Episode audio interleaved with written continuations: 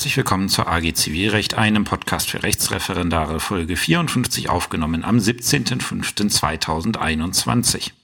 Ja, endlich wieder Zivilrecht. Ähm, einfach um das mal zu erklären, wie derzeit mein Rhythmus mit den Podcasts ist, weil es sich doch tatsächlich herausgestellt hat, dass es äh, bedeutend mehr Arbeit ist, sowohl Strafrecht als auch Zivilrecht nebenher zu machen. Ähm, ist es tatsächlich so, dass ich eine Woche Strafrecht mache, die nächste Woche dann Vorbereitung für den anderen Podcast dann in der nächsten Woche Zivilrecht, dann wieder eine Woche Vorbereitung und dann wieder der Strafrechtspodcast, so dass im Moment ungefähr alle zwei Wochen mit einer Folge zu rechnen sein sollte. Wenn ich da irgendwie mehr Routine drin kriege, ähm, was gerade im Strafrecht ein bisschen schwierig ist, weil wir da gerade den Kram machen, den ich mir wirklich aus dem Referendariat selber wieder aneignen muss. Wie gesagt, meine letzte Anklage habe ich tatsächlich im zweiten Examen geschrieben ähm, dann wird sich hier auch die Frequenz der Folgen wieder erhöhen. Ähm, ich habe ja, wie gesagt, nachdem gestern die Technik nicht so mitgespielt hatte, wie ich das gerne gehabt hätte, habe ich schon mal den Fall hochgeladen. Ich habe gesehen, bei Facebook sind auch einige, die höchstwahrscheinlich schon reingeschaut haben, beziehungsweise darauf reagiert haben. Ähm, ist ein kleiner Fall, der so doch ein paar Sachen in sich hat, wie ich finde ähm, und der sich eigentlich gut eignet. Als Examensklausur würde ich ihn so nicht stellen, weil er zu viele Stellschrauben hat, wo man anders diskutieren könnte. Das, hat ähm, dieser Fall so an sich. Ich werde das in der Besprechung äh, deutlich machen, wo das liegt. Ähm, und ähm, jedenfalls äh, ist es ein Rechtsgebiet, was durchaus mal im Examen drankommen kann. Maklerrecht, ich glaube tatsächlich Maklerrecht ist im letzten Durchgang bei uns sogar dran gewesen. Ich bin mir jetzt nicht hundertprozentig sicher, aber ich meine, dass es da eine Klausur mit einem Maklervertrag gegeben hat. Ähm, ist auch egal, weil Maklerrecht dran, äh, kann drankommen. Ähm, und das hässliche Maklerrecht ist, ich werde da gleich mal eine kurze Einführung zu geben und die wesentlichen Punkte ähm, werde ich dann auch ansprechen bei der Fallbesprechung, ähm, ist, dass das Maklerrecht im BGB irgendwie so mit vier elementaren Vorschriften daherkommt, 652 bis 655 BGB. Ähm, und äh, die, die sehen so unscheinbar aus. Aber wenn man, äh, also wenn man dann sich tatsächlich mal die Kommentierung zum Maklerrecht anschaut, äh, dann schlackern einem die Ohren, was da alles ähm, passieren kann und was halt nicht so direkt gesetzlich geregelt ist. Das heißt also in dem Moment, wo Maklerrecht tatsächlich vertieft geprüft wird, muss man wirklich mit der Kommentierung arbeiten. Ähm, der Fall hier soll einen kleinen Überblick ähm, geben. Ähm, und deswegen fangen wir mal an mit einer kurzen Einführung in das Marktrecht. Also wirklich ein kurzer Überblick, nur die Begriffsbestimmung, was da so zu beachten gibt.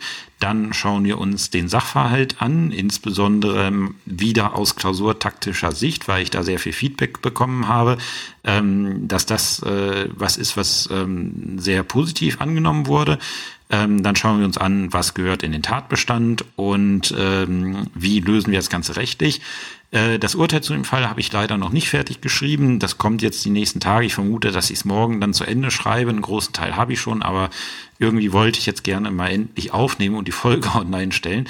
Ähm, deswegen die schriftliche Lösung zum Fall, die kommt morgen, übermorgen in die Show Notes, ähm, ist dann da verfügbar. Ähm, dort kriegt ihr das Ganze nochmal ausformuliert, aber der Kern ist ja aus meiner Sicht sowieso die Besprechung, die hier erfolgt. Und das andere ist dann in dem Sinne Anschauungsmaterial. Also schauen wir uns mal kurz an, was es mit dem Maklerrecht auf sich hat. Ja, also wie gesagt, das Maklerrecht, wenn man so mal ins BGB äh, schaut, ist das irgendwie sehr überschaubar, weil die allgemeinen Vorschriften zum Maklervertrag äh, umfasst vier Vorschriften, 652 6, äh, bis 655. Ähm, und die sehen auch irgendwie so ganz unscheinbar aus. Und die Untertitel 2, 3 und 4 hatten, haben dann bestimmte Regelungen für, ähm, für, die, äh, für die Maklertätigkeit bei besonderen ähm, äh, Verträgen, die der Makler vermittelt. Womit wir beim Thema waren, wären, ähm, was ist überhaupt Gegenstand des Maklervertrags? Ein Makler, ein Makler kennt wahrscheinlich jeder oder hat schon oft damit zu tun gehabt, allein wenn man eine Wohnung sucht. Ähm, aber Makler bedeutet, dass der Makler jemand ist, der für seinen Auftraggeber oder für einen Dritten oder möglicherweise auch für beide, Doppel äh, Doppelmaklerei ist grundsätzlich nicht verboten, auch wenn, ähm, auch wenn das eine der schweren Pflichtverletzung ist, die der, ähm, die der Makler begehen kann. Ähm, mit Erlaubnis beider Parteien kann er das aber betreiben. Äh, also dieser Makler ähm, ist jemand, der Vertragsabschlüsse vermittelt. Egal jetzt für welches Rechtsgeschäft. Im Regelfall kennt jeder den Immobilienmakler. Der Immobilienmakler vermittelt äh, Kaufvertragsabschlüsse über äh, Grundstücke ähm, oder vermittelt Mietverträge. Ähm, und für die Vermittlung dieses Vertrages, ähm, den man den Hauptvertrag nennt, so, das ist äh, der Terminus, den man da verwendet, für die Vermittlung dieses Hauptvertrages kriegt der Makler äh, ein, im Regelfall einen Maklerlohn, eine Provision und ähm, das ist oftmals ein bestimmter Prozentsatz von dem, ähm, wie heißt es, von dem Verkaufswert. Ähm, wobei, äh, das setzt natürlich voraus, dass man das vereinbart hat. Äh, jetzt kann es natürlich sein, und das ist dann schon der erste Punkt, wo es interessant wird, ähm, äh, bei 653 äh, BGB, ähm, wenn, äh, wenn jetzt nichts vereinbart wird, wenn jetzt keine ähm, Vergütung vereinbart wird, was ist dann? Da haben wir dann wieder diese Fiktion 653 Absatz 1, dass ein Maklerlohn stillschweigend als vereinbart gilt, wenn die dem Makler übertragene Leistung den Umständen nach nur gegen eine Vergütung zu erwarten ist und hinsichtlich der Höhe dann 653 Absatz 2 BGB. Das erinnert so ein bisschen an die Vorschriften zum Werkvertragsrecht, die wir auch im, äh, im letzten praktischen Fall besprochen haben ähm, wenn, wenn halt irgendwie äh, eine Vergütungsvereinbarung nicht festgestellt werden kann, man aber irgendwie dazu, ähm, dazu kommt, dass es äh, zu erwarten ist, dass sie vergütet wird, wie hoch das Ganze dann ist. Ähm, ich verweise da auf die letzte, ähm, auf die letzte Fallbesprechung in Folge 49 ist es, glaube ich, verwiesen. Diese Vorschriften gibt's ja auch und die sind halt auch gerne mal prüfungsrelevant. Wenn man halt als äh, Klausurersteller nicht gerade mal einen Fall hat, der im Werkvertragsrecht äh, spielt, sondern im Makler Steuerrecht spielen, äh, in einem anderen Rechtsgebiet äh, spielen soll, dann ist man gerne dabei, ähm, halt äh, den 653 BGB zu ziehen. Eine Vorschrift, die durchaus examensrelevant ist, ähm, aber jetzt in unserem heutigen Fall keine Rolle spielt, weil die Systematik dieser Vorschriften haben wir schon in der letzten Fallbesprechung besprochen, brauche ich jetzt hier nicht noch einmal machen. Ähm, rechtstechnisch relativ neu ist, ähm, äh, sind halt äh, die 656a bis 656d BGB. Das, die sind erst äh, zum 23.12.2020 in äh, Kraft getreten ähm, und regeln dort bestimmte Geschichten, zum Beispiel, wenn ein Haus oder eine Wohnung verkauft wird und der Makler wird für beide Parteien tätig, ähm, dann hat der Gesetzgeber bestimmt in 656c Absatz 1 BGB ähm, Voraussetzung, dass der persönliche Anwendungsbereich ähm, eröffnet ist, nämlich dann, wenn der Käufer Verbraucher ist. Also wenn der Käufer, äh, wenn ein Käufer ein Wohnhaus oder eine Wohnung kauft und ein Makler das für beide vermittelt, also die erlaubt Doppelmaklerei, ähm, dann ist es so, dass der Makler seinen Lohn von beiden Parteien zur Hälfte bekommt. Ähm, und er kann nicht hergehen und sagen, ja, ähm, ich, ich möchte, also, äh, also es, es, man kann nicht vereinbaren, ähm, dass nur der, äh, dass nur eine Partei das Ganze, also dass nur der Käufer das Ganze zahlt, wie es lange Zeit üblich gewesen ist, dass derjenige, der das gekauft hat, auch den Makler bezahlen musste.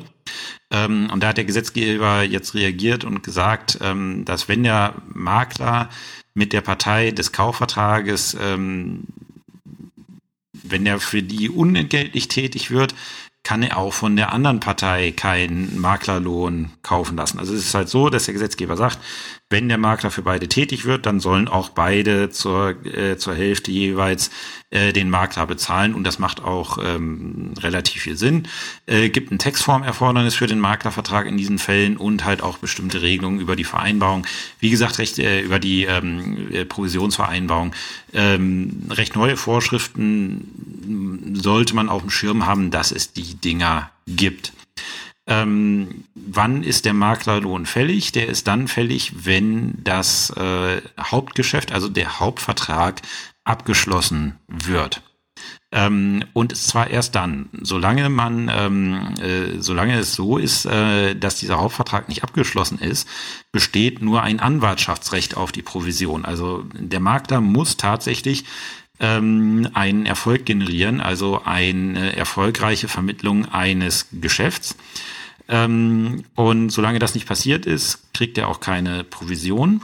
Und das Wichtige ist, ähm, auch wenn der Makler da etwas vermittelt hat, was in die Kriterien des Kunden passt ähm, und dem eigentlich nichts entgegensteht, weswegen der Kunde das, äh, das Geschäft nicht abschließen sollte, ist es so, der Kunde hat das Recht, äh, jederzeit zu sagen, nein, ich möchte diesen Hauptvertrag nicht abschließen. Er ist nicht verpflichtet, auf irgendwelche Interessen des Maklers Rücksicht zu nehmen, ähm, sondern er kann jederzeit sagen, nein, ich habe mir das anders überlegt, muss da nicht mal Gründe für sagen und dann kriegt der Makler auch keinen Maklerlohn und auch das ist auch keine Pflichtverletzung gegenüber dem Makler. Ich hatte tatsächlich mal, als ich in Magdeburg am Landgericht war, hatte ich mal eine Klage ähm, über, über wirklich eine recht ordentliche Provision von 60.000 Euro. Äh, und in der Klage selber schrieb mir, äh, schrieb mir der Klägervertreter, ähm, ja, das Hauptgeschäft ist nicht zustande gekommen. Da habe ich in der Eingangsverfügung etwas freundlicher, ähm, aber irgendwie in der Hinsicht geschrieben, warum klagst du dann? Äh, diese Klage ist zum Scheitern verurteilt. Äh, und das wollte der Makler aber beim besten Willen nicht einsehen. Ich muss das Ganze dann tatsächlich durch Urteil entscheiden. Das Urteil war verhältnismäßig kurz, weil vollkommen unstreitig war, dass ein Hauptgeschäft nicht zustande gekommen ist. Ähm, und Voraussetzung für den Provisionsanspruch ist dann noch, dass halt dieses Hauptgeschäft durch den Makler vermittelt wurde. Das heißt, äh, zu, äh, dieses Hauptgeschäft muss auf ein kausales Verhalten des Maklers zurückgeführt werden. Und da ist in der Praxis dann die meiste Problematik, ähm, weil das teilweise sehr schwer zu beweisen ist. Da gibt es dann bestimmte Beweiserleichterungen, ähm, die in der Kommentierung ähm, näher besprochen worden sind. Das ist ein Punkt, der in der Praxis relativ häufig ähm, auftritt. Ähm, diese Punkte sind Voraussetzungen für den Makleranspruch, äh, also für den Provisionsanspruch. Und ähm, wie das Ganze jetzt mit äh, aussieht, wenn da irgendwas schief läuft, da, das werden wir am Fall besprechen, weil der Fall so ziemlich alles abdeckt, was so äh, bei so einem Maklervertrag schief gehen kann. Deswegen schauen wir uns jetzt mal einmal den Fall mit einem groben Auge aus klausurtaktischen Erwägungen an. Ja, also äh, wie gesagt, vorweg, ich würde diesen Fall nicht unbedingt in einer Klausur im Examen stellen, weil er zu viele Sachen, zu viele Möglichkeiten hat, wo man, äh, ja, ich sag mal, äh, verschieden diskutieren kann, ob es jetzt das ist oder nicht. Und diese, die Probleme, die der Fall aus, äh, aufwirft, ähm, die können auch unterschiedlich ähm, gelöst werden. Äh, und um da ein Urteil zu schreiben, was diesem schönen Bearbeitermerk im Examen ist, ist auf alle Rechtsfragen einzugehen, ähm, gerecht zu werden, müsste man ein Urteil schreiben, wo man sagt, ja, äh, es könnte das und das sein. Letztlich kann es dahin stehen, weil das und das der Fall ist. Ähm, und das ist eigentlich etwas, was ich persönlich, wenn ich eine Klausur stelle, ähm, gut, ich stelle bei uns die strafrechtlichen Klausuren, deswegen passt es nicht eins zu eins, aber ich versuche sowas eigentlich zu vermeiden. Sollte eigentlich eine relativ klare, äh, stringente Lösung drin sein. Ähm, und äh, das ist bitte zu beachten, wenn ich hier jetzt über den Fall in klausurtaktischer Hinsicht spreche. Aber klausurtaktisch können wir ein paar Sachen mal besprechen. Zunächst mal, wir haben eine Wiederklage. In der ganzen Geschichte steht ja oben drauf, Übungsfall zur Wiederklage. Mittlerweile habe ich das korrigiert. Äh, ursprünglich stand da noch Versäumnisurteil drüber. Ähm, Wiederklage ist äh, neben dem Versäumnisurteil eine Konstellation, die relativ häufig im Examen vorkommt einfach ähm, weil sie ein paar Sachen mitbringt, die wir abprüfen können. Ähm, wir können andere Normen in den Sachverhalt reinbringen, in die rechtliche Prüfung, die wir sonst nicht bringen könnten. Äh, und es ist eine kleine Herausforderung für den Tatbestand. Ähm, einfach so Sachen, die man, die man gut mit der Wiederklage machen kann. Deswegen fürs Examen eine Wiederklage sollte man wissen, wie man damit umgeht. Und deswegen habe ich sie auch für den zweiten praktischen Fall im Podcast hier gewählt. Ähm, die Klageschrift selber sieht jetzt erstmal irgendwie so, ähm, ja, recht unscheinbar aus. Ähm, haben Maklervertrag geschlossen, sechs Prozent äh, Provision, ähm, am 1.2. eine Besichtigung eines Objektes, äh, am 1.3. Eintrag des Beklagten ins Grundbuch, also scheinbar der Hauptvertrag äh, erfolgreich abgeschlossen, Kaufpreis 200.000, 6 Prozent davon macht 6.000 Euro. Ähm, 3000 Euro sind gezahlt worden und die restlichen 3000 Euro werden nicht gezahlt. Äh, schlanker Sachverhalt, ähm, wie man so schön sagt, auch eine Inkassoklage, ich habe das Wort in der Klageerwiderung tatsächlich benutzt. Ähm, also Inkassoklage bedeutet, das ist, ähm, da wird ein eigentlich hochstrittiger Sachverhalt von der klagenden Partei einfach erstmal so ganz schlank dargestellt, als ob er vollkommen unproblematisch ist ähm, einfach vielleicht um schnell die Klage raushauen zu können, nur das absolut Wesentliche mitzuteilen, wohl wissen, dass da noch eine ganze Menge anders kommt. Ähm, das ist vollkommen in Ordnung. Also es ist ähm, es ist nicht zwingend als Anwalt gleich, äh, als Klägervertreter gleich alles auf den Tisch zu legen, weil man ja selber noch nicht wirklich hundertprozentig weiß, was wird der Beklagte überhaupt ins Feld führen. Nur weil der außergerichtlich bestimmte Sachen, ähm, äh, bestimmte Sachen äh, ge gesagt hat, heißt das ja nicht, dass der die auch im gerichtlichen Verfahren einbringen wird. Und wenn ich dann vorweggehe und diese Sachen einbringe in meiner Klageschrift, ähm, äh, und es geht letztlich gar nicht darum, äh, dann gucke ich ein bisschen blöd aus der Wäsche, weil ich Sachen zum Gegenstand des Rechtsstreits gemacht habe, die der Beklagte überhaupt nicht aufgegriffen hätte.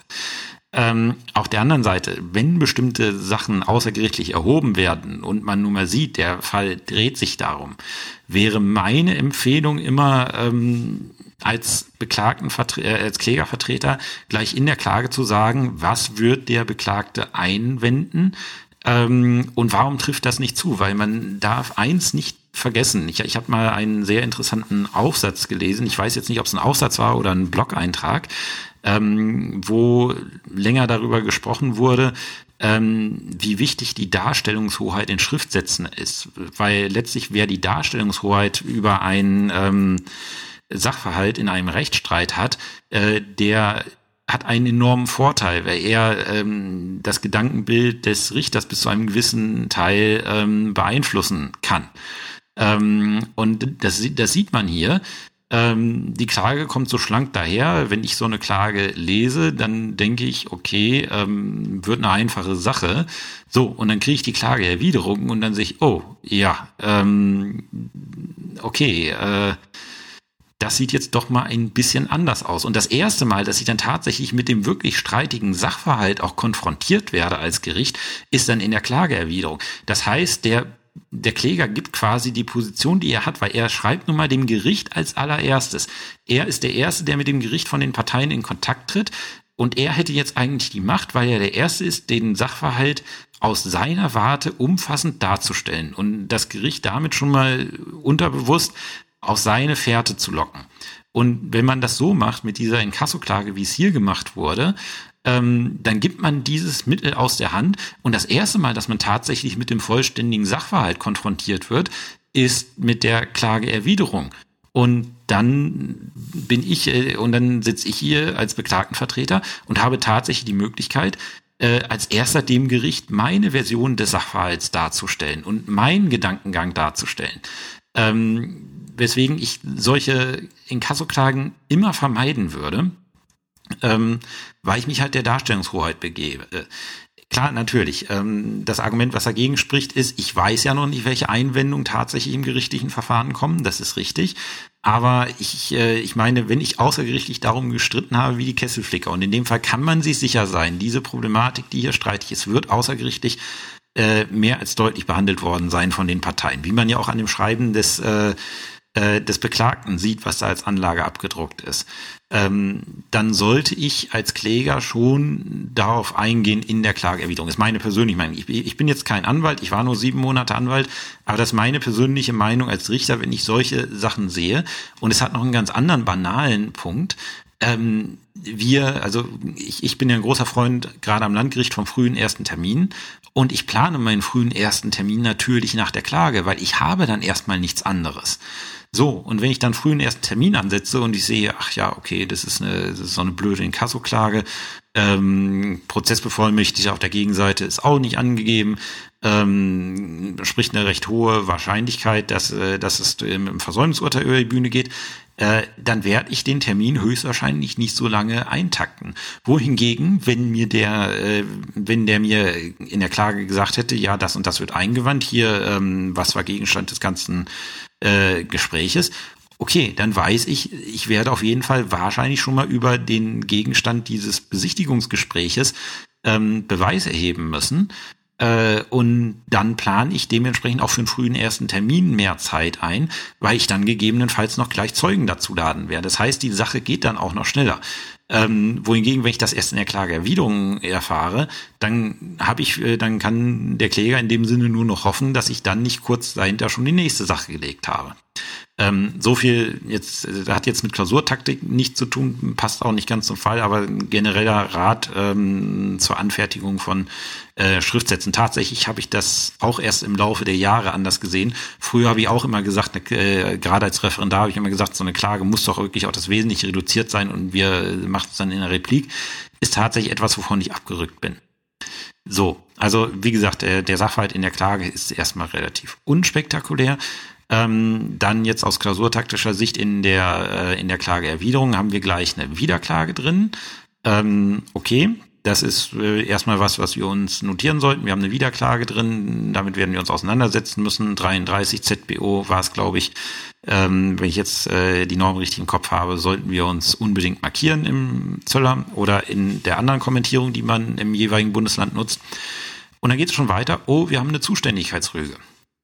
Okay, wir wissen, hier wird irgendwie ein Streitwert von 6000 Euro in den Raum geschmissen. Wir sind beim Amtsgericht. Haben wir ein Problem mit. Könnte ein bisschen problematisch sein. Müssen wir schauen. Ähm, ist auf jeden Fall das erste prozessuale Problem. Erstmal eine Notiz auf den Zettel machen, Zuständigkeitsproblematik. So, dann ähm, sehen wir relativ schnell, ähm, es äh, wird jetzt zum Hergang des äh, Beratungs, äh, nicht des Beratungsgesprächs, durchs Verkau äh, ja, Verkaufsgespräch ist auch nicht, des Be Gespräches bei der Besichtigung des Grundstücks wird sehr detailliert vorgetragen ähm, und auch mit Beweisantritt. Wir können uns äh, sicher sein, ähm, dass das wohl irgendwie was wird, äh, selbst wenn wir noch nicht weitergelesen haben. So viel wie da in diesem Teil, der, wenn es eine Klausur wäre, der Klausur geschrieben wird, ähm, können wir uns sicher sein, okay, hier wird wohl ein Schwerpunkt liegen, wäre ein Punkt, den ich mir auf einem extra Zettel notieren würde. Und wir schauen uns mal die, ähm, die Beweismittel an, wie wir uns vorstellen können. Das wird nicht unstreitig bleiben, weil sonst hätte die Klägerin es schon mit der Klage vorgetragen. Es wird höchstwahrscheinlich streitig sein. Ähm, und dann fällt schon mal auf, ähm, Parteivernehmung des Beklagten. Das ist ein einziges Beweismittel, wenn man mal von dem Exposé und dem Schreiben absieht. Ähm, das heißt, Parteivernehmung Beklagter. Ähm, wir erinnern uns, Parteivernehmung ist ein sehr problematisches ähm, Beweismaterial, äh, Beweismittel, weil äh, selten zulässig und ist das einzige Beweismittel des Beklagten. Ähm, und da sehen wir schon mal, okay, das könnte ein Problem sein. Und wenn wir dann nochmal dazu schauen und das Rubrum uns wieder ansehen, weil die Wiederklage hat ja auch tatsächlich ein volles Rubrum, ähm, Magda GmbH, wir haben eine juristische Person ähm, und äh, dann die Parteivernehmung. Ähm, und wir wissen aus der Klage, okay, ähm, die, die juristische Person hat hier einen Angestellten, nämlich den Herrn Nebel, äh, der das Gespräch geführt hat. Da könnte ich schon mal als Stichpunkt auf den Zettel schreiben, zeugenloses Vier-Augen-Gespräch. Was, äh, was damit aus sich hat, wer die Folgen zum Beweismittelrecht nicht gehört hat, kommt dann gleich in der rechtlichen Würdigung. Ähm, und dann noch etwas, äh, was die beiden, ja, Urkunden ist es nicht alles. Das eine ist eine Urkunde, das andere, das Exposé ist wahrscheinlich eher ein Augenscheinsobjekt. Ähm, aber jedenfalls, was diese beiden Beweismittel angeht, äh, Anlage B1 und B2 ähm, sind beide angeboten. Ähm, und wir haben hier vom Abdruck der Anlage B1 wurde abgesehen, sie hat den vorgetragenen Inhalt und die Anlage B2 ist dann tatsächlich im Wortlaut abgedruckt. Ähm, das ist etwas, was ich hier bewusst gewählt habe, weil das auch in Klausuren immer, äh, immer gern mal vorkommt.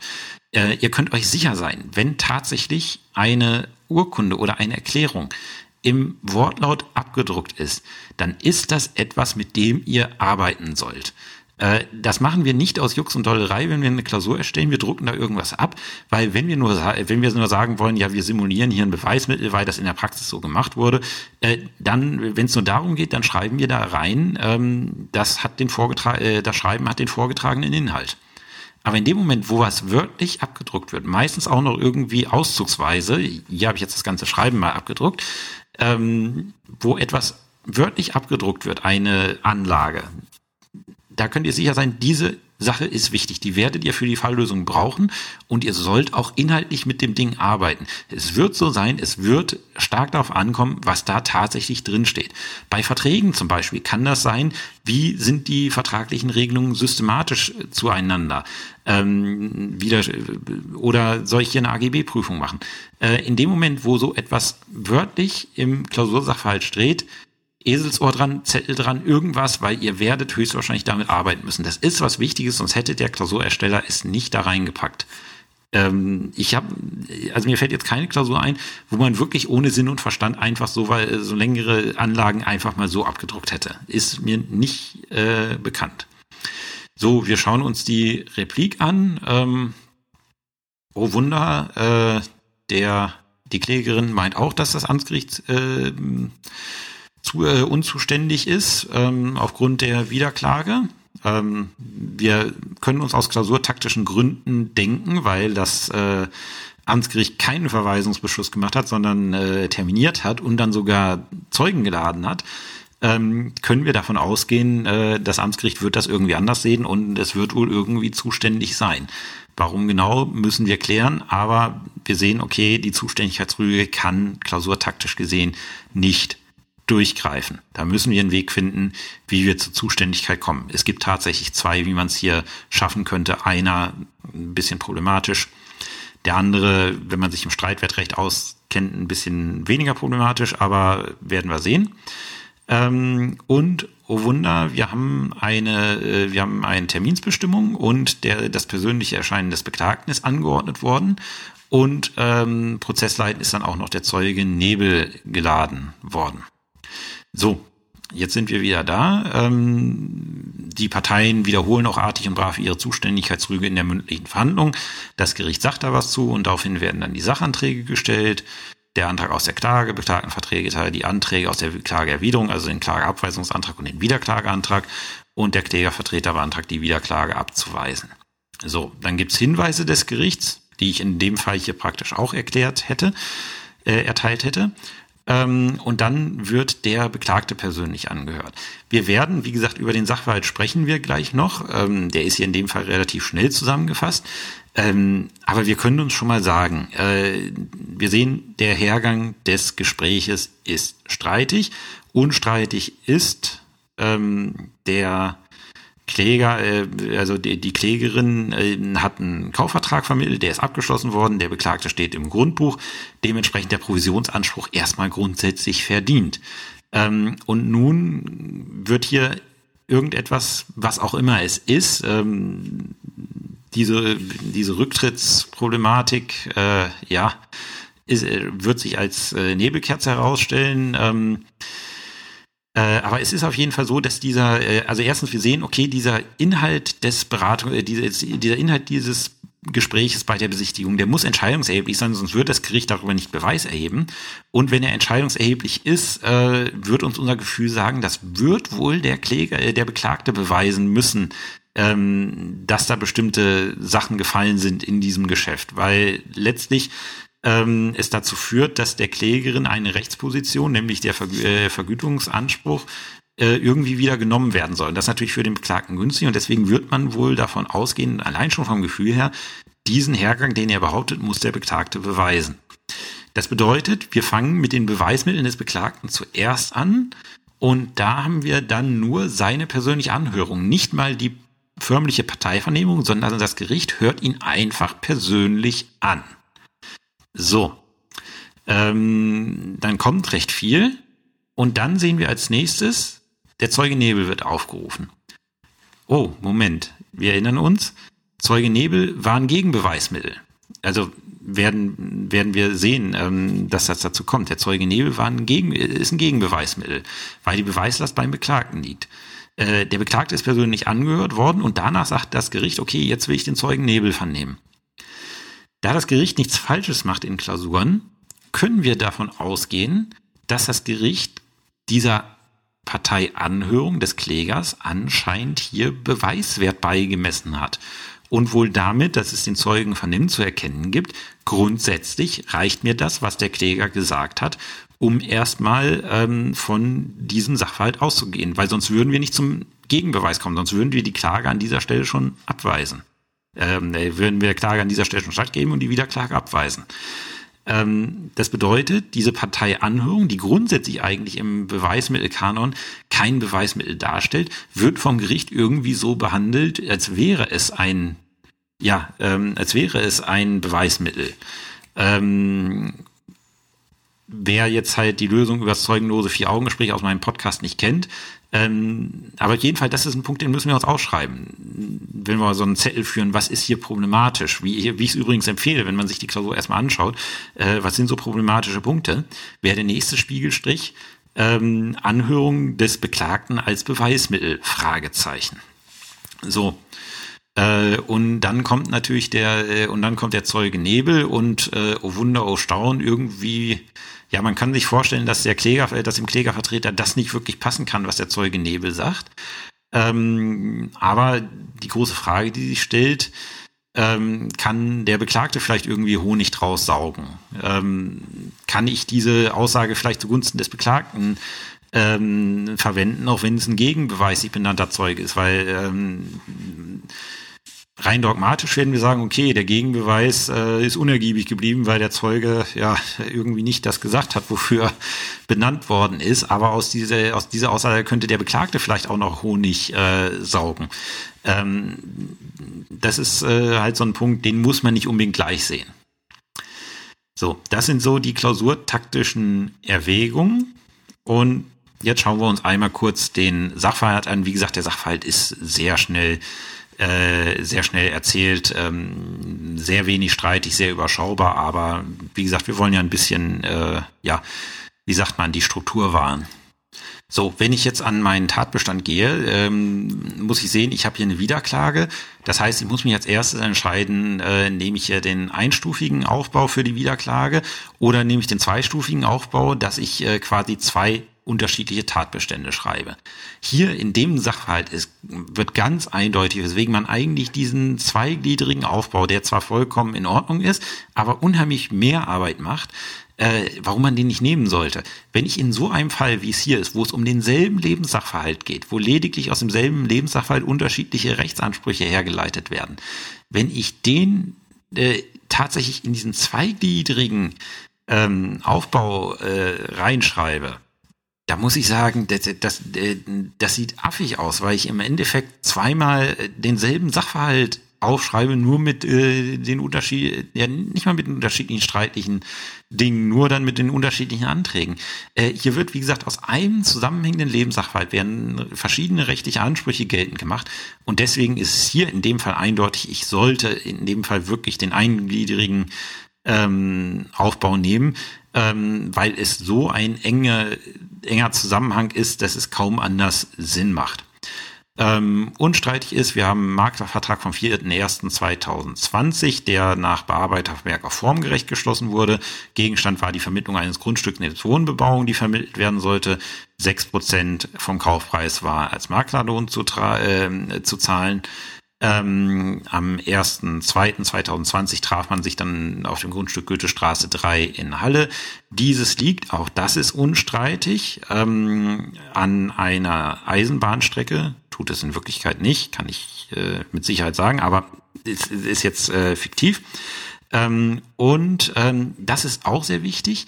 Diese Eisenbahnstrecke wird sehr häufig frequentiert, weil die tatsächliche, tatsächliche, äh, tatsächliche Frequenz der Züge, himmelschweres Wort, ähm, von bis zu vier Zügen die Stunde und dann nachts auch noch alle zwei Stunden. Das hat der Beklagte erstmals mit der Klageerwiderung vorgetragen worden, aber der Kläger ist, äh, die Klägerin ist dem nicht entgegengetreten. Deswegen, das ist unstreitig und das ist ein Punkt, der muss unbedingt in den Tatbestand rein. Ähm, weil in der Praxis äh, könnt ihr euch sicher sein, das würde niemals unstreitig bleiben. Da würde sofort, ähm, äh, da würde höchstwahrscheinlich irgendwas mit Nichtwissen kommen von Klägerseite. Das würde höchstwahrscheinlich nicht unstreitig bleiben, äh, so dass man erstmal über die Frequenz des Zugverkehrs Beweise heben müsste. Aber hier ist es unstreitig und das muss dann auch noch ganz ähm, ganz bestimmt da rein.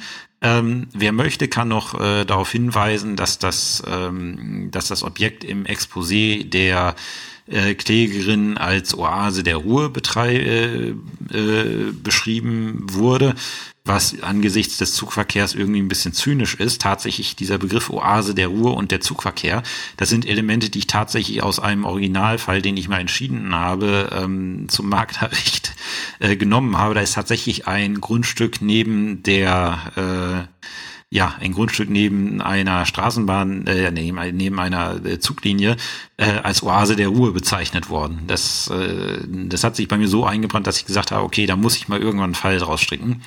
Ähm, und da ist es dann geworden. Ähm, ja, und halt äh, der Kaufpreis äh, 200.000 Euro und letztlich, dass der Beklagte dann auch eingetragen wurde als Eigentümer und die 3000 Euro Provision bereits ähm, äh, gezahlt hat. Und dann halt, weil es unstreitig ist, dass der Beklagte das geschrieben hat und dass die Klägerin das bekommen hat, ähm, das Schreiben mit der Anlage B2, dass äh, das an, den, äh, an die Klägerin gerichtet wurde. Ähm, und da empfiehlt sich dann im Tatbestand eine Bezugnahme. Äh, streitig ähm, im Tatbestand sind halt, ähm, ist die Frage, hat der Beklagte bei der Besichtigung danach gefragt? ähm, ob diese ähm, äh, nach, nach, der, nach dem Zugverkehr und letztlich hat er auch deutlich gemacht, äh, dass das für ihn kaufentscheidend ist. Das sind die einzigen äh, und dann halt die Reaktionen des ähm, des Maklers auf diese Frage. Das sind die streitigen Punkte, die hier sind. Äh, in dem Sinne nicht so viel, ähm, was wir da zu beachten hätten. Äh, in der Prozessgeschichte müssen wir dann noch, ähm, müssen wir dann noch unbedingt die Beweisaufnahme äh, ein, äh, einführen. Ähm, wir sagen nicht, dass der Kläger persönlich angehört wurde, weil das de facto kein, keines der strengen Beweismittel ist, auch wenn wir es möglicherweise so ähm, werten würden. Wie gesagt, in rechtlichen Würdigung sieht man, äh, man kann das letztlich hier an dieser Stelle offen lassen, man kommt auch auf einem anderen Weg äh, zum Ziel. Ähm, aber wie gesagt, diese Anhörung der Parteien nicht erwähnen in der Prozessgeschichte, sondern nur die ähm, Vernehmung des Zeugen Nebel und die Bezugnahme auf das äh, Ergebnis der Beweisaufnahme im Sitzungsprotokoll vom 5.11.2020. So viel zum Tatbestand und jetzt schauen wir uns das Ganze in der rechtlichen Würdigung einmal an. Ja, also ich würde ähm, erstmal mit der Zulässigkeit der Klage beginnen und da mit der sachlichen Zuständigkeit des Amtsgerichts, weil wir das Problem haben, wir haben eine, äh, wir haben eine Klage mit einem Streitwert von 3000 Euro, was wir sagen können, und wir haben eine Wiederklage, wo auch nochmal 3000 Euro geltend gemacht werden. Und da könnte man dann ja irgendwie auf die Idee kommen, hm, irgendwie sind wir bei 6000 Euro und damit irgendwie mit mehr als äh, beim Landgericht äh, äh, als beim Amtsgericht eigentlich geltend gemacht werden kann. Und beide wollen ja irgendwie, dass es ans Landgericht geht. Ich muss dazu sagen, diese Zuständigkeitsproblematik, die hier ähm, angesprochen, wo, äh, angesprochen wird, ist mir tatsächlich mal von einem Mitglied meiner ersten Arbeitsgemeinschaft, mittlerweile sind das alle Volljuristen, aber ähm, hat mir, ähm, die hatten irgendwie einen Fall gefunden, ähm, wollten den lösen, ich glaube in irgendeiner Zeitschrift oder im Klausurenkurs, ich weiß es gerade gar nicht. Und die sind mit dieser, äh, mit dieser Zuständigkeitsproblematik nicht klargekommen, die dort, ähm, äh, die dort beschrieben wurde. Und ähm, ich konnte denen auch irgendwie nicht weiterhelfen, weil ich auch irgendwie von dieser Zuständigkeitsproblematik überfahren war. Ähm, und irgendwie Jahre später fiel mir das dann wieder ein, nämlich als ich meine Folge zum Streitwertrecht hier gemacht habe. Da fiel mir fiel es mir dann wie Schuppen von den Augen, wie diese Zuständigkeitsproblematik zu lösen war. Und weil die mich dann ähm, ja damals als äh, junger AG-Leiter so vollkommen überfahren hatte, äh, habe ich gedacht, okay, die nimmst du jetzt als Aufhänger für äh, den Fall, den du hier im Podcast machst. Ähm, einfach damit äh, die Leute, die das Ding vielleicht mal im Examen kriegen, dann besser vorbereitet sind. Ähm, äh, das ist den Hintergrund, weswegen es diese Geschichte gibt. So, ähm, wir müssen uns, äh, also für die Zuständigkeit müssen wir uns den Streitwert ansehen. Und wir erinnern uns, wer meine Streitwertfolge gehört hat, wer es nicht gemacht hat, ich empfehle dringend es zu tun. Ähm, äh, wir haben unterschiedliche Streitwerte, die nach unterschiedlichen Vorschriften berechnet werden. Ähm, wir haben den Gebührenstreitwert. Das ist der, den wir festsetzen, ähm, nachdem wir die Gerichtsgebühren berechnen. Und da haben wir Paragraph 45 Absatz 1 äh, GKG, was die einschlägige Norm ist, in einer Klage und in einer Wiederklage geltend gemachte Ansprüche, die nicht in getrennten Prozessen verhandelt werden, werden zusammengerechnet. Bedeutet grundsätzlich, wir rechnen das zusammen, 3000 plus 3000 macht 6000. Und jetzt haben wir den ersten Punkt, wo wir schon mal sagen könnten, okay, wir haben hier überhaupt kein Problem, kein Zuständigkeitsproblem, weil der Gebührenstreitwert liegt auf jeden Fall bei 6000 Euro. Ähm, man könnte sagen, okay, wir haben hier wirtschaftliche Identität im Sinne von 45 Absatz 1 Satz 3 GKG. Das ist dann, wenn die beiden Ansprüche denselben Gegenstand besprechen, äh, betreffen, ist nur der höhere Gegenstand maßgeblich.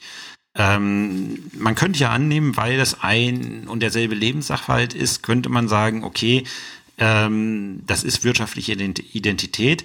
Äh, ich wäre da vorsichtig mit, weil ich sage, okay, es ist doch irgendwie was anderes. Wir werden gleich mal schauen, wo materielllich der Anspruch des Beklagten hinsichtlich der Wiederklage herkommt.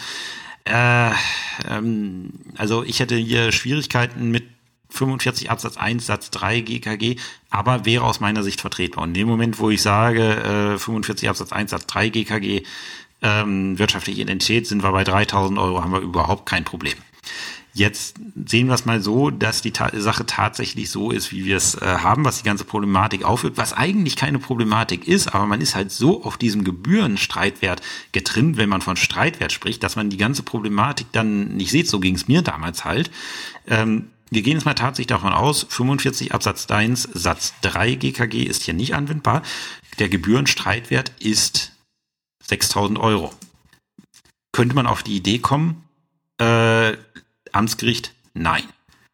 So, und da kommt jetzt das, äh, wo kommt jetzt das, wo ich sage, äh, wo ich, was ich in der Folge zum Streitwertrecht gesagt habe. Wir haben verschiedene Streitwerte und der Gebührenstreitwert hat für die Zuständigkeit, die sachliche Zuständigkeit der Gerichte überhaupt nichts zu melden, denn dafür ist der Zuständigkeitsstreitwert maßgeblich und der bestimmt sich nicht nach dem GKG, sondern der bestimmt sich nach der ZPO, aus eins fortfolgende ZPO. Das bedeutet, wir müssen schauen, haben wir in der ZPO bestimmte Vorschriften, wie wir den Zuständigkeitsstreitwert im Falle der Wiederklage zu bestimmen haben. Oh Wunder, oh Staunen, die haben wir. Nämlich Paragraph 5 ZPO. Mehrere in einer Klage geltend gemachte Ansprüche werden zusammengerechnet. Dies gilt nicht für den Gegenstand der Klage und der Wiederklage. Bedeutet, für den Zuständigkeitsstreitwert, für die Bestimmung der sachlichen Zuständigkeit, rechnen wir Klage und Wiederklage nicht zusammen. Bedeutet, der Zuständigkeitsstreitwert beträgt hier in jedem Fall 3000 Euro, auch wenn der Gebührenstreitwert möglicherweise, je nachdem wie man es sieht, ähm, bei 6000 Euro liegt. Und da kann ich dann tatsächlich den Fall haben, dass ich oben reinschreibe und beschlossen, der Streitwert oder wie ich jetzt immer schreibe, der Gebührenstreitwert wird auf 6.000 Euro festgesetzt. Und trotzdem ist es so, dass die Sache beim Amtsgericht vollkommen richtig aufgehoben ist, weil nach 5 ZBO die beiden Ansprüche für die Zuständigkeitsbestimmung der Gerichte nicht addiert werden. Der Zuständigkeitsstreitwert beträgt hier 3000 Euro und deswegen sind wir beim Amtsgericht, das heißt die Kollegin, die fiktive Kollegin, die den Fall verhandelt hat, hat ja alles richtig gemacht, dass sie ähm, der, äh, dass sie der Zuständigkeitsrüge nicht nachgegeben hat und die Sache selber verhandelt hat. So, das ist die große Zuständigkeitsproblematik. Ansonsten Zulässigkeitsprobleme mit der Klage haben wir nicht. Ähm, bei der Wiederklage, äh, wenn man die Zuständigkeit vor, äh, vorzieht, was ich in dem Fall machen würde, weil sie unproblematisch ist. Also die Zulässigkeit der Wiederklage haben wir auch nichts. 33 ZPO Konnexität ist hier problemlos gegeben. Äh, Gibt es eigentlich nichts, was man an dieser Stelle weiter problematisieren muss. Das heißt, wir kommen jetzt zur Begründetheit der Klage und ähm, dort schauen wir erstmal Anspruchsgrundlage. Anspruchsgrundlage ist hier 652 Absatz 1 BGB. Unstreitig haben wir einen Maklervertrag. Ähm, durch den Makler ist unstreitig auch ein Hauptvertrag vermittelt worden. Dieser Hauptvertrag ist vollzogen worden. Preislich hält sich das auch innerhalb der Vereinbarung, die die Parteien geschlossen haben. Das heißt, der Anspruch so geht erstmal durch.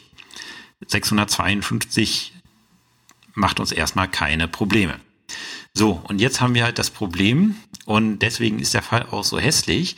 Wir haben diese Anlage B2. Die hat jetzt der Beklagte selber geschrieben. Und da tritt er vom, ähm, tritt er vom Maklervertrag zurück. Äh, ja, ähm, das kann man einer Naturalpartei nachsehen. Ähm, dummerweise habe ich seinen Anwalt hier auch nicht so intelligent daherkommen lassen, ähm, der dann auch irgendwie in das Rücktrittshorn schaut. Ähm, da der Anwalt das hier nun mal als Rücktritt ähm, angesprochen haben möchte, müssen wir uns darüber zumindest mal Gedanken machen, ob wir das Ganze als Rücktritt ähm, ansehen können. Kann ich vom Maklervertrag zurücktreten? Das Gesetz, wenn wir reinschauen, sieht kein Rücktrittsrecht wie irgendwie im Kaufrecht oder sowas. Das heißt, wir können nur über die allgemeine ähm, voraus, äh, über die allgemeine ähm, Regelung des 323 BGB gehen, setzt voraus Nichterbringung einer fälligen Leistung trotz Mahnung. Was ist die Hauptleistungspflicht des Maklers? Die Vermittlung eines Geschäfts. Das Geschäft ist hier vermittelt worden. Ähm, und erst wenn das Geschäft vermittelt ist, besteht überhaupt ein Anspruch. Solange das Geschäft nicht vermittelt ist, besteht kein Anspruch. Das heißt, solange ich äh, keine Vermittlung habe, habe ich kein Verlangen nach einem Rücktritt, weil ich sowieso kein Geld zahlen muss. Und wenn ich eine Vermittlung habe, habe ich die Leistung bekommen, die ich äh, haben wollte, weswegen ich dann auch keinen Rücktritt haben kann. Wir haben hier, das kann, die, das kann man ja mal sicherlich vorwegnehmen im Rahmen der Beweiswürdigung, eine ziemliche Schweinerei auf Klägerseite, äh, auf Seiten des Maklers. Aber es ist nichts, was zu einem Rücktritt führt. Also Maklervertrag und Rücktritt schließen sich per se gegenseitig aus. Ähm, ich kann Maklervertrag vielleicht kündigen, äh, wenn ich äh, äh, wenn ich nicht mehr haben möchte, aber halt nur so lange, wie noch kein Geschäft vermittelt wurde. Ähm, es gibt halt Maklerverträge, die laufen auf unbestimmte Zeit. Dann kann ich die irgendwann kündigen oder nach Ablauf einer bestimmten Zeit kann ich die auch kündigen ähm, hat oftmals mit dem Exklusivitätsverhältnis zu tun. Solange ich eine Wohnung bei einem Makler exklusiv anbiete, darf ich die nicht anderweitig verkaufen, darf sie auch nicht selber irgendwie verkaufen. Ähm, aber das spielt hier keine Rolle. In der Konstellation der, mit dem Rücktritt kommen wir nicht weiter. So. Ähm, das hat der, das hat der Beklagte ja auch irgendwie schon, äh, er hat, er hat die Klägerin ja auch irgendwie schon suffisant erkannt, dass das mit dem Rücktritt irgendwie nichts wird. Ähm, und jetzt äh, müssen wir uns mal, dann mal anschauen, irgendwie die Klägerin hat den 654 BGB in den Raum geschmissen. Und, äh, und solche Normen werden vom Klausurersteller im Regelfall auch nicht umsonst äh, den Anwälten in den Mund gelegt, weil wir irgendwie wollen, ähm, dass wir die ganze Sache, ja, ähm, also die, die, durch solche Verweise auf Normen wollen wir irgendwie anstoßen, dass man sich die Dinger mal ansieht. Wir schauen uns also jetzt mal 654 BGB an. Ähm, kommen wir mit 654 BGB weiter. Das ist die Verwirkung des Lohnanspruchs. Der Anspruch auf den Maklerlohn ist ausgeschlossen, wenn der Makler dem Inhalt des Vertrags zuwider auch für den anderen Teil tätig gewesen ist. Das ist die verbotene Doppelmaklerei, die dort geregelt ist. Ähm, Doppelmaklerei ist per se nichts, äh, nichts Schlimmes. Äh, oftmals wird der Makler für beide Parteien tätig werden.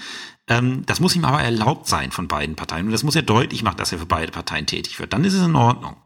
Ähm, was hier sanktioniert wird, ist die verbotene Doppelmaklerei und auch aus gutem Grund. Ähm, wenn ich hier einen Makler beauftrage und ich gehe davon aus, der wird in meinem Interesse tätig, er ist aber auch noch gleichzeitig für den Verkäufer tätig, ohne mir das zu sagen, ähm, dann kann das zu Interessenkonflikten führen, ähm, weil er natürlich ein Interesse hat, einen möglichst höheren Kaufpreis äh, rauszuschlagen, weil sich danach seine Provision richtet. Die Gegenseite, die auch seine Vertragspartei ist, von der ich aber nichts weiß, dass sie seine Vertragspartei ist, hat das gleiche Interesse. Und dann besteht natürlich die Gefahr, dass er dann nicht mehr in meinem Interesse handelt und ich davon halt nichts mitkriege. Ich gehe davon aus, er handelt in meinem Interesse, er hat aber selber ein anderes Interesse. Und deswegen sagt das Gesetz 654 BGB, ähm, diese Doppelmaklerei ähm, wenn sie, äh, sie verbotene Doppelmaklerei führt dazu, gibt kein Geld für diese Tätigkeit. So, jetzt stellen wir fest, ja, das ist alles schön und gut, wenn ich mir 654 BGB anlese, äh, durchlese und auch jetzt meinen Ausführungen dazu lausche, äh, lausche, alles schön und gut, hilft uns aber irgendwie für den Fall nicht weiter, weil wir haben nicht vorgetragen, dass hier irgendwie was verbotene Doppelmaklerei gewesen ist. Ähm, wir haben vorgetragen, dass die Beklagte, äh, dass die Klägerin vielleicht eine Verbrecherin ist, um es mal äh, lapidar zu sagen. Aber Doppelmarkterin im Sinne des Wortlauts 654 BGB, nee, steht da nicht, äh, steht da nichts von. Also hilft uns irgendwie nicht weiter. Äh, könnte man jetzt meinen. es ist tatsächlich so, dann da hilft einem wirklich nur die Kommentierung weiter. Wenn man das nicht weiß, da hilft wirklich nur die Kommentierung weiter, weil aus dem Gesetz kann man das, was der BGH jetzt macht, äh, nicht herleiten. Also so kreativ bin ich nicht gewesen.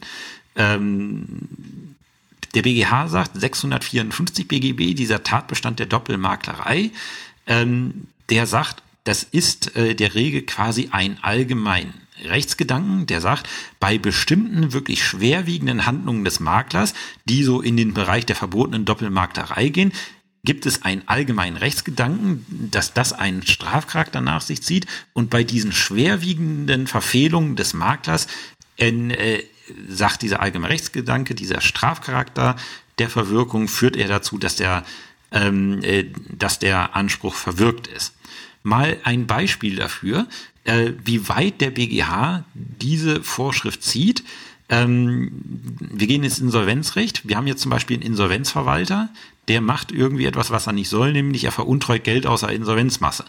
Ähm, er sollte eigentlich genau das Gegenteil machen, nämlich Geld zur Insolvenzmasse ziehen. Er veruntreut jetzt. Es kommt leider gelegentlich mal vor.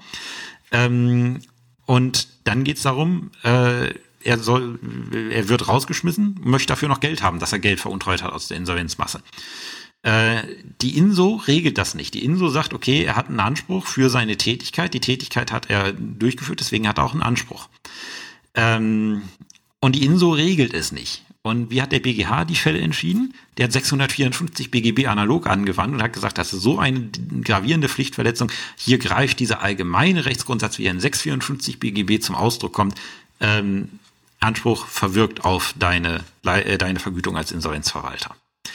Äh, ich finde das äh, beeindruckend, was der BGH so aus dieser kleinen, unscheinbaren Vorschrift alles herleiten kann. Ähm, und mit Verlaub, wie gesagt, das ist etwas, äh, das muss ich entweder wissen oder ich muss in der Kommentierung nachschlagen, weil das gibt dieser Gesetzeswortlaut einfach nicht her. Äh, wenn man nur ins Gesetz schaut äh, im Rahmen des Klausurstresses, ähm, dann wird man das Problem nicht finden, weil das Gesetz es, es offenbart sich einfach aus dem Gesetz selber nicht. Das, das werdet ihr sehen, wenn ihr diese, äh, den 654 euch anschaut.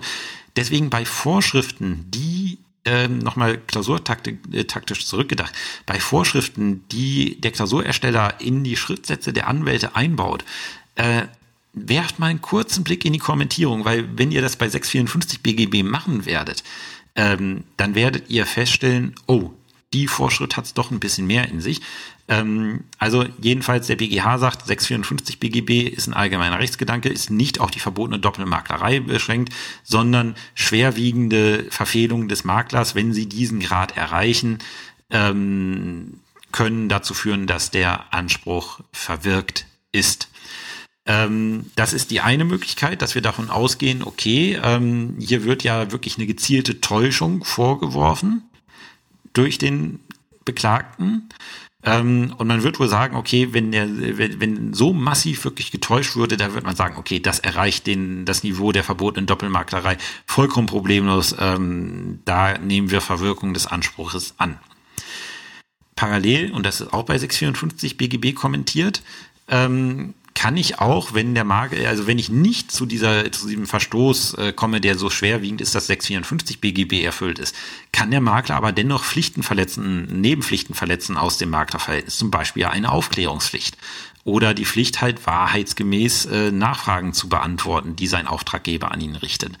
Ähm, und wenn ich das tatsächlich dann habe als, ähm, als Nebenpflichtverletzung, dann könnte dem Beklagten ja auch ein Schadenersatzanspruch zur Verfügung stehen.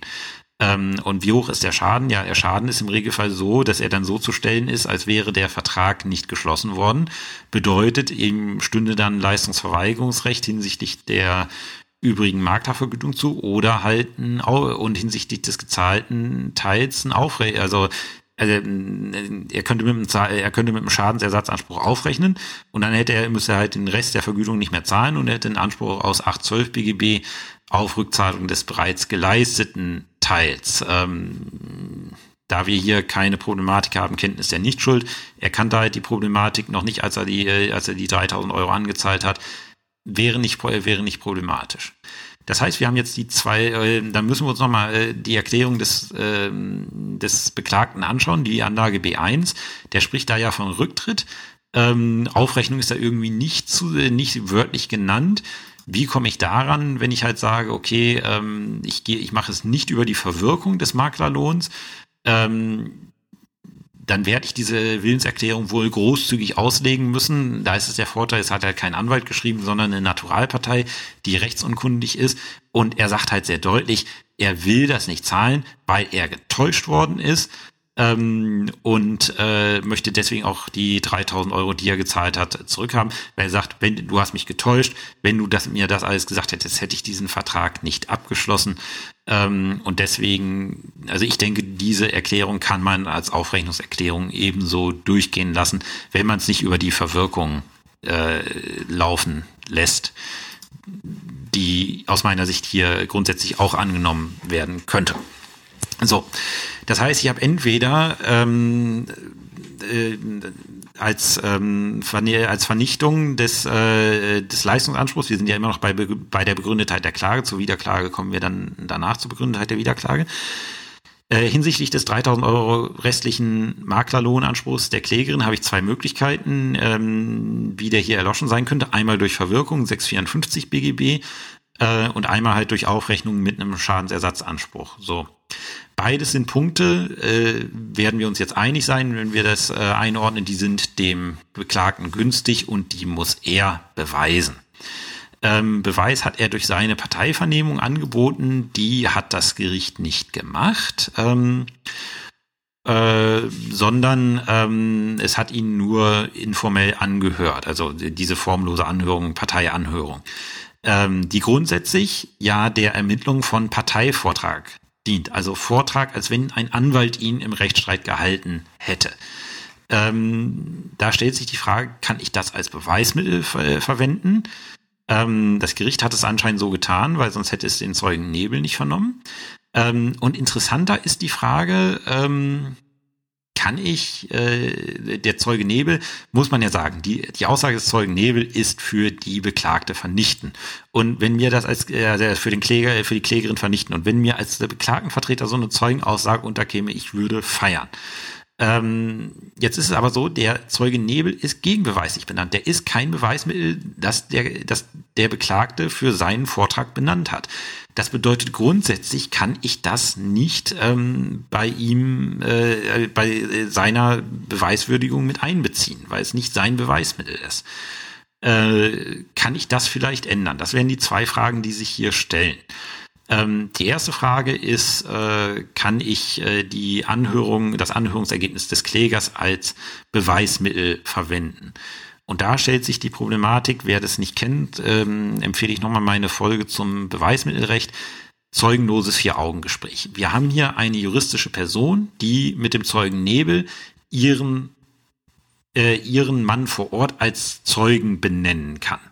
Der Kläger war alleine bei diesem Gespräch. Es war sonst niemand da. Zumindest ist es nicht vorgetragen worden. Ähm, der Kläger als Part äh, der Beklagte, Entschuldigung, der Beklagte als Partei des Rechtsstreits kann aber niemals Zeuge werden.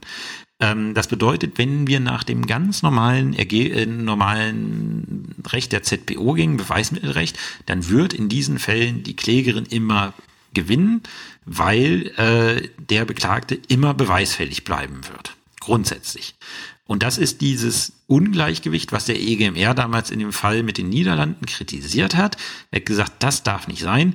Jede Partei muss das Recht haben, äh, muss die Möglichkeit haben, ihren Stand der Dinge ähm, vor Gericht darzulegen und gegebenenfalls damit auch zu gewinnen, wenn das Gericht das als überzeugend ansieht.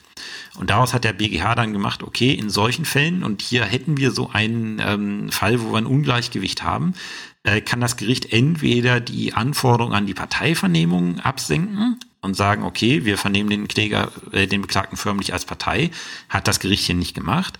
Alternativ, und das ist auch immer der Vorschlag, den ich nenne, äh, den ich, ähm, äh, also den Weg, den ich gegangen bin und auch immer gehen würde, sagt äh, der BGH, ihr könnt den aber auch einfach anhören, Parteianhörung machen und wenn euch das überzeugt, dann steht es euch frei, diese an, dieses Anhörungsergebnis wie ein Beweismittel zu werten. Das wäre der erste Punkt, den ich, ähm, den ich machen könnte. Ich könnte, äh, ich könnte sagen, ähm, ich werte das hier wie eine äh, wie ein Beweismittel. Und in der Klausur, da das, äh, da die Problematik aufgeworfen worden ist, müsste man etwas machen. Wie könnte man das hier elegant machen? Ich werde es auch in dem Urteil machen. Man könnte sagen, ähm, es kann vorliegend dahinstehen, ob diese Rechtsprechung einschlägig ist. Dafür spricht zwar das und das, ähm, denn wir können auch die Aussage des Zeugen Nebel ähm, zugunsten des Beklagten verwerten, auch wenn es eigentlich ein Gegenbeweismittel ist. Denn nach der Rechtsprechung, die ich euch in dem Urteil zitieren werde, gibt es einen Grundsatz, dass sich eine Partei ein Beweismittel, auch ein Beweismittel, was sie nicht benannt hat, dass sie sich das kommentarlos zu eigen macht, als wenn es ein eigenes Beweismittel ist, wenn es für sie günstig ist. Und eine günstigere Zeugenaussage als die Aussage des Zeugen Nebel kann man sich kaum vorstellen. Also das ist, wenn sowas, also wie gesagt, das ist rein fiktiv. Das, das hat keinerlei ähm, keinerlei Annäherung zu dem Fall, den ich damals ähm, verhandelt habe. Ähm, also wenn sowas tatsächlich mal passieren sollte, äh, also als, als Klägervertreter könnte man nur sagen, okay, packen wir ein, die, die Sache ist gelaufen. Ähm, also es gibt keine, kein besseres Beweismittel für den Beklagten als den Zeugen Nebel. Und da wird man einfach davon ausgehen müssen, auch wenn sein Anwalt da nicht nichts zu sagt. Aber so eine Aussage, wie diese vernichtende Aussage, die wird sich jeder Beklagte in dieser Situation zu eigen machen. Da gibt es nichts zu diskutieren. Ähm, und in dem Moment kann ich dann meine Überzeugungsbildung komplett auf die Aussage des Zeugen Nebel stürzen, äh, stützen und kann dementsprechend die Problematik um dieses zeugenlose Vier-Augen-Gespräch im Ergebnis offen lassen, so dass ich es nur mit dem Schlenker machen kann. Ähm, ich habe das, äh, ich habe das hier ganz bewusst so gewählt. Wie gesagt, examenstechnisch wäre das Ganze so ein bisschen problematisch ähm, weil der Fall an zu vielen Fällen Sachen hat, die man offen lassen kann. Aber ich wollte euch mal Formulierungsmöglichkeiten an die Hand geben, wie ihr solche Sachen dann auch mal offen lassen könnt. Wenn ihr seht, okay, hier ist eine Sache, auf die sollte ich nach dem Bearbeitervermerk auf alle Rechtsprobleme einzugehen, eigentlich eingehen. Aber für, in meiner Lösung stellt sich die nicht, äh, nicht wirklich, weil ich irgendwie einen anderen Weg gefunden habe. Kommt manchmal vor. Ähm, einfach um euch dann zu zeigen, wie ihr diese Punkte doch mitnehmen könnt, war es mir wichtig, da an zwei Stellen mal ähm, Formulierungsbeispiele zu bringen. So, ähm, zur Glaubhaftigkeit und Glaubwürdigkeit des Zeugen Nebel, die wir dann halt auch bei der, bei klägerischen, äh, bei der Beklagtenwürdigung vornehmen müssen, muss man nicht viel sagen. Also das ist hier sehr eindeutig, dass die, dass diese Aussage ähm, glaubhaft und der Zeuge selber auch glaubwürdig ist. Äh, da, also, da würde man nicht, würde man auch in einem richtigen Urteil kaum was zu schreiben. Ähm, wenn man nicht äh, sogar die Akte schon an die Staatsanwaltschaft wegen Prozessbetrugs weitergeleitet hätte. Ähm, da ist eigentlich nichts, wie gesagt, ihr, ihr, ihr seht ja, da ist eigentlich nichts wirklich äh, problematisch. Bedeutet äh, kein Anspruch ähm, aus, äh, aus dem Maklervertrag für die Klägerin in Höhe von 3000 Euro, entweder wegen Verwirkung oder wegen äh, Aufrechnungserklärung mit einem Schadensersatzanspruch in gleicher Höhe. Äh, dann kommen wir noch kurz zur Begründung, äh, zur Begründetheit der Wiederklage. Da ist die Anspruchsgrundlage einfach, ähm, egal ob es jetzt Verwirkung oder Aufrechnung ist. Ähm, 812 Absatz 1 Satz 1, erste Alternative BGB, die Leistungskondition. Und das ist dann tatsächlich auch in ein, zwei Sätzen getan. Da sieht man, diese Wiederklagen in Klausuren sind oftmals nicht so wirklich problematisch. Ähm, womit wir dann zur Tenorierung kommen ähm, am Ende der ganzen Geschichte. Ähm, Hauptsache Tenor. Die Klage wird abgewiesen.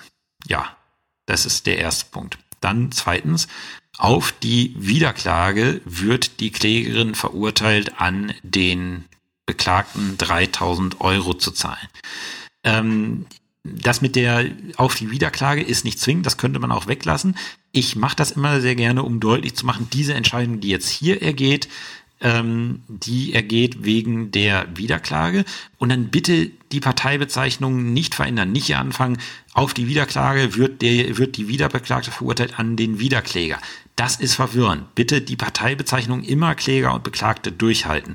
Dass die Wiederklage drin ist, ist im Rubrum durch die Bezeichnung ähm, Klä, äh, Kläger und Wiederbeklagt, äh, Kläger und äh, Wiederbeklagter geregelt und dann immer davon sprechen, Klägerin und ähm, Beklagter. Äh, die Kosten des Rechtsstreits hat die Klägerin zu tragen Und ähm, die vorläufige Vollstreckbarkeit richtet sich hier nach 709, weil wir keinen Fall von 708 ZBO haben. Und äh, weil die äh, ist so, die Klägerin kann nichts, äh, nichts vollstrecken, weil sie zahlt die Zeche und äh, hat auch keinen vollstreckungsfähigen Inhalt äh, im Tenor. Ähm, und deswegen zahlt sie, äh, zahlt sie die komplette Zeche. Ähm, der Beklagte kann seine außergerichtlichen Kosten und äh, 3000 Euro vollstrecken, dementsprechend eine Entscheidung in der Hauptsache. Kein Fall von 708, erst recht kein Fall von 708 Nummer 11, dementsprechend 709. Tenor für die vorläufige Vollstreckbarkeit ist dann, das Urteil ist gegen Sicherheitsleistungen in Höhe von 120 Prozent des jeweils zu vollstreckenden Betrages vorläufig vollstreckbar. Ja, das war's dann wieder für die Woche. Also ich muss sagen, äh, ich, ich merke diese, diese, äh, diese Fallbesprechungen, die machen unheimlich viel Freude. Auch wenn die natürlich äh, sehr arbeitsintensiv in der Vorbereitung sind, weil es halt doch äh, ja zwölf Seiten Sachverhalt zu entwerfen und dann auch noch was Gehaltvolles reinzuschreiben, ähm, das kostet schon Gehirnschmalz. Aber nachdem ich es jetzt aufgenommen habe, bin ich wirklich sehr zufrieden ähm, mit dem Fall zufriedener, als ich ursprünglich gewesen bin, als ich ihn aufgeschrieben habe. Ähm, ich hoffe, er hilft euch weiter. Wie gesagt, das Urteil wird noch ein paar Stunden auf sich warten lassen, kommt dann im Verlauf, aber ihr könnt euch dann ja erstmal in Ruhe mit dem Fall auseinandersetzen. Ähm, ich hoffe, es war lehrreich. Ihr habt ein bisschen Überblick ins Maklerrecht dadurch gewonnen, was wie gesagt auch immer durch äh, im Examen drankommen kann. Und halt, wie gesagt, diese, zu, äh, diese Zuständigkeitsproblematik mit der Wiederklage ist, ähm, ist, denke ich, auch etwas, wie gesagt, mich hat die beim ersten Mal vollkommen überfordert äh, und äh, da war ich schon lange, lange Richter. Äh, deswegen eine, eine Geschichte, die man, denke ich, auf jeden Fall mal aufgearbeitet haben sollte. Wie gesagt, ähm, für mich gibt's jetzt eine Woche Pause, danach geht's mit Strafrecht weiter. Ähm, ich muss mal schauen, ich, hoffe, es dauert nicht wieder einen Monat äh, für Zivilrecht, weil ähm, wahrscheinlich werde ich als nächstes das Erbrecht angehen. Da habe ich einige Zuschriften bekommen, äh, doch mal ein bisschen was zum Erbrecht zu sagen. Ähm, problematisch beim Erbrecht für mich ist halt immer klar, ich habe das ein paar Mal in der Praxis gemacht, aber Erbrecht ist tatsächlich, also äh, als Zivilrichter hat man damit nicht so oft zu tun, wie man sich das, wie man sich das manchmal vorstellt. Ähm, das ist halt, äh, ja, ich sag mal, ähm, wenn Erbrecht vorgekommen ist, musste ich mich dann auch immer wieder einlesen, wenn es dann gekommen ist. Das ist das Problem mit, äh, mit dem Erbrecht. Bedeutet, da werde ich mich auch erstmal ein bisschen vertieft einlesen müssen, wenn ich äh, euch da materiellrechtlich was zu erzählen sollte. Aber es fehlt noch im Podcast und äh, ist halt mehrfach gewünscht worden und deswegen möchte ich dem auch gerne nachkommen. Wie gesagt, viel Spaß mit der heutigen Folge, beziehungsweise ich hoffe, ihr hattet viel Spaß damit. Es war lehrreich und dann bis zum nächsten Mal, entweder hier oder auf dem Strafrechtskanal. Habt eine schöne Zeit bis dahin und tschüss.